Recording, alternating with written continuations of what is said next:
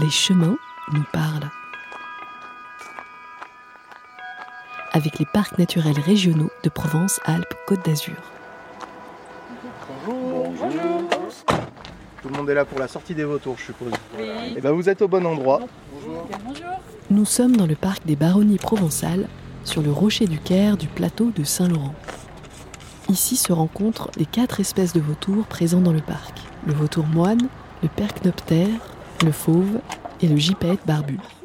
Gaël est notre guide dans ce lieu unique d'observation. Ah yes Ah ouais Donc ce qu'on voit dans le télescope, c'est un, jeune vautour. On pourrait dire que c'est un poussin, euh, parce qu'il ne vole pas encore. Donc c'est un jeune de l'année. Euh, sauf que quand on... Ah bah, il reste ici parce qu'il n'a pas encore commencé à... Il n'a jamais volé pour la première fois. Tu sais, la première fois, se jeter dans le vide comme ça, il faut un peu de courage.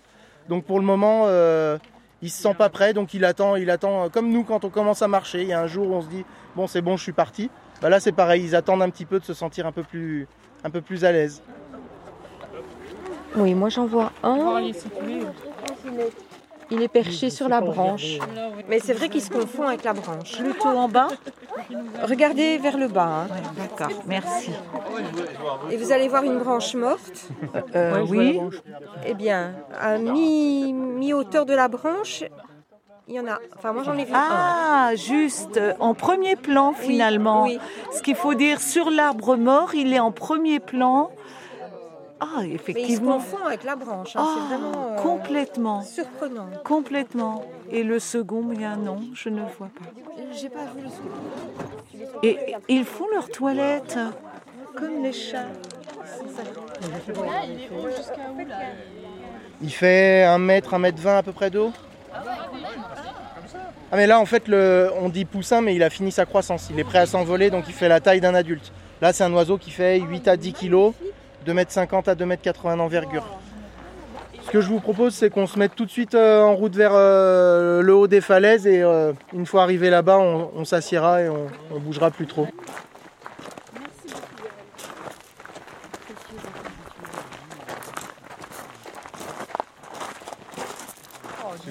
C'est magnifique. Regarde combien il y en a là maintenant.